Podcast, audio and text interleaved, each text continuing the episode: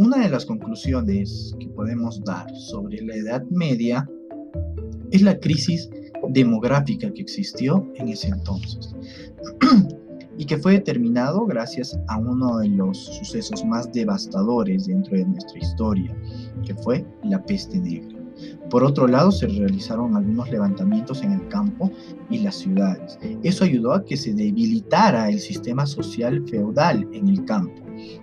También algunos impuestos tributarios que se empezaron a dar en base de la iglesia. Otro de los sucesos muy importantes que desencadena y que da origen al fin de la Edad Media va a ser el crisis la crisis de la cristiandad,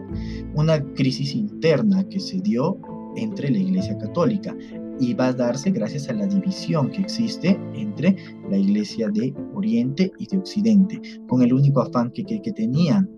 ambos era de que puedan tener una sola sede. Y no querían que el Papa sea solamente de Aviñón, sino que también sea del lado de Italia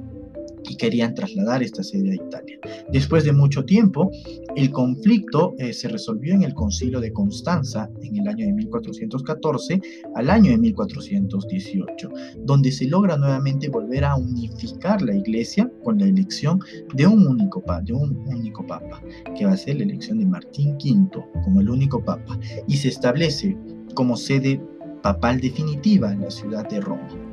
El último gran suceso que se dio antes del fin de la Edad Media va a ser la caída de Constantinopla. La caída de Constantinopla se da en el año de 1453 a mano de los turcos otomanos y esto va a desencadenar en la va a tener una consecuencia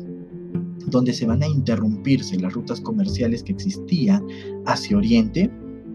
y muchos sabios bizantinos huyen de Europa Occidental, llevando consigo algunas tradiciones eh, culturales grecorromanas. Estos sucesos ayudaron a que se dé el fin de la Edad Media en el año de 1453 y se dé el gran inicio a la Edad Moderna con diversos, con diversos elementos, como uno va a ser como la,